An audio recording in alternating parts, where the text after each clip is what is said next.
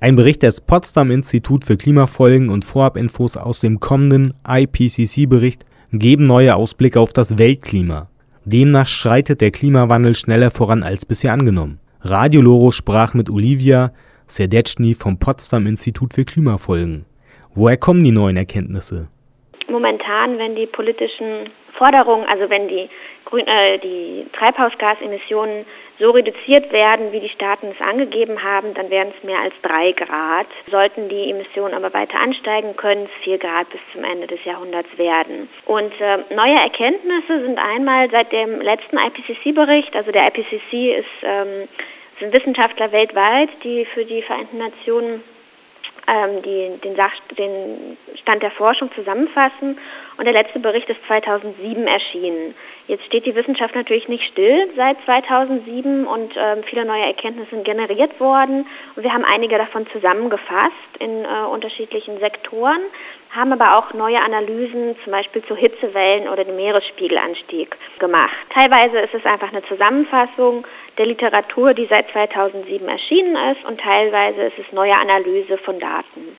Was sagen die neuen Daten über mögliche Folgen aus? In der Wissenschaft wird auch öfter über sogenannte Kipppunkte diskutiert.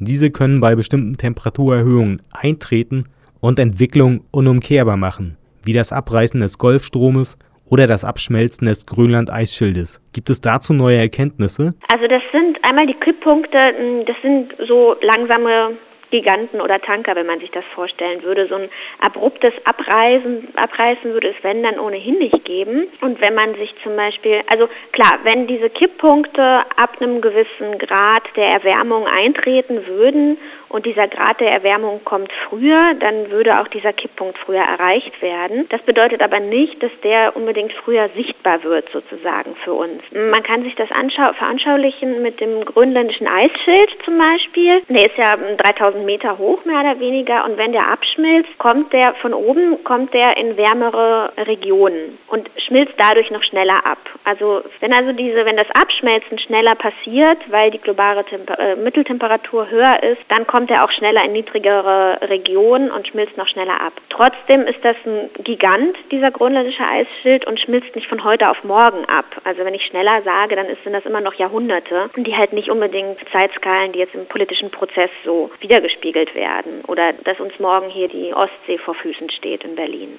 Welche konkreten Folgen können Sie benennen und werden diese früher als bisher gedacht eintreten? Nicht, gesagt, das schneller vonstatten geht. Manchmal sind die Folgen ähm, gravierender, als in den Modellen und wissenschaftlichen Berechnungen angenommen wurde. Zum Beispiel beim arktischen Meereis, da haben die Modelle immer ähm, weniger Schmelze hervorgesagt im Sommer, als dann tatsächlich passiert ist. War ja auch groß in den Medien, dass das ähm, Sommer-Meereis-Minimum wieder einen Rekord erreicht hat. Von daher sind die Folgen gravierender nicht unbedingt der Klimawandel schneller als gedacht, weil die Emissionen steigen relativ linear an. Folgen, die man relativ stark und, und schnell spüren würde, sind vor allem Hitzewellen. Wie gesagt, haben wir Analysen zu Hitzewellen gemacht. Also wenn man annimmt, dass die globale Mitteltemperatur sich bis zu 4 Grad bis Ende des Jahrhunderts erwärmt, dann bedeutet das in vielen Regionen der Welt Hitzewellen als Konstante fast im Sommer. Also das, was zum Beispiel in Russland 2010 die Hitzewelle war, die zu hohen Ernteeinbußen geführt hat und auch eine erhöhte Sterberate ähm, aufgewiesen hat. Solche Hitzewellen wie in Russland 2010 würden der Alltag werden, in zum Beispiel der Mittelmeerregion, wo sich die durchschnittliche Sommertemperatur bis um 9 Grad erhöhen würde. Und in tropischen Regionen, die ohnehin schon relativ heiß sind, ähm, würde es zu Hitzewellen kommen, die es so noch nicht gegeben hat. Also das sind beispiellose Hitzewellen, an die die Systeme einfach nicht angepasst sind. Sowohl, sowohl die Landwirtschaft hat sich dort vor Ort äh, in einem anderen Klima entwickelt, als natürlich auch die Ökosysteme. Also da würde es wahrscheinlich zu ähm, Veränderungen der Ökosysteme kommen, weil sich das in, evolutionär halt einfach in einem anderen Rahmen alles entwickelt hat. Also da kann es zu Artenwanderungen kommen oder einige Projektionen sagen auch, ähm, dass es natürlich zu größerem Artensterben kommen kann, wenn diese Arten nirgendwo hinwandern können in Regionen, die dem alten Klima entsprechen. Und es ist jetzt auch schon so, dass die Hitzewellen, die wir bereits erlebt haben, also zum Beispiel der Hitzesommer Europa 2003, die Hitzewelle in Russland 2010, ähm, oder jetzt vergangenes Jahr auch die große Dürre in den USA, kann immer schlecht eins zu eins dem Klimawandel zugerechnet werden, solche Ereignisse.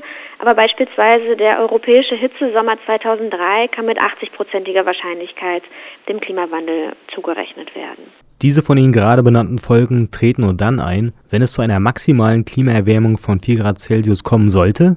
Es wird natürlich, das ist ein Prozess, der um, umso wärmer es wird, desto stärker werden die Folgen.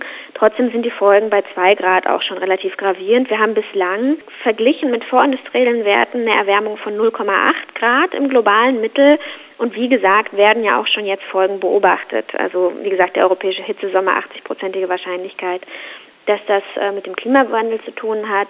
Es wurde auch ähm, prognostiziert, dass die Stärke von tropischen Wirbelstürmen zunehmen würde kann man jetzt auch nicht eins zu eins die äh, vergangenen Wirbelstürme dem Klimawandel zurechnen.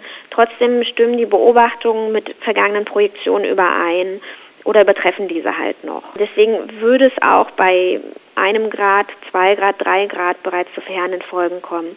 Aber da ist tatsächlich noch die Unsicherheit in den Projektionen. Also es sind ja oft Modelle, die für die Projektion herangezogen werden. Und da ist die Unsicherheit in den Projektionen noch ziemlich groß. Also wenn man mehrere Modelle zu demselben Thema ähm, analysiert oder zu Rate zieht sozusagen, um Ergebnisse zu projizieren, dann können diese Ergebnisse noch ziemlich weit auseinander liegen, weil unterschiedliche Annahmen in den Modellen stecken und die unterschiedliche Schwachpunkte sozusagen haben.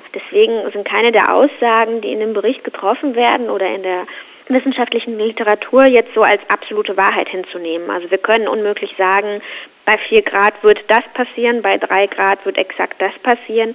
Das sind alles Möglichkeiten, die unter auf plausiblen Annahmen beruhen, aber die sich jetzt nicht so stark abmessen lassen. Von der internationalen Politik wird seit längerem eine maximale Klimaerwärmung von 2 Grad Celsius postuliert, damit die Folgen des Klimawandels für die Menschheit noch einigermaßen beherrschbar sind. Halten Sie die Erreichung dieses Zieles noch für realistisch? Die Frage wird einem jetzt in letzter Zeit sehr oft gestellt, sind diese zwei Grad denn noch möglich? Und da muss man sagen, technisch ja. Also ähm, die Möglichkeit kommt darauf an, was man, was man meint mit möglich. Ne? Politisch möglich ist schwer zu messen, eher unwahrscheinlich, sagen wir mal so. Aber es wäre auf jeden Fall, es gibt ökonomische Analysen und es gibt technische Analysen, die besagen, dass diese zwei Grad global durchaus noch eingehalten werden können. Was der politische Prozess, wozu der dann führt und wie wahrscheinlich man den einschätzt, ist dann natürlich eine andere Frage und nicht, äh, nicht Aufgabe eines Klimafolgeninstitutes da politische Wahrscheinlichkeitsaussagen sozusagen zu treffen. Aber nochmal, also technisch ist es das einigen Analysen zufolge weiterhin möglich, die zwei Grad einzuhalten. Würde aber radikale Emissionsreduktionen erfordern. Vielen Dank für das Interview.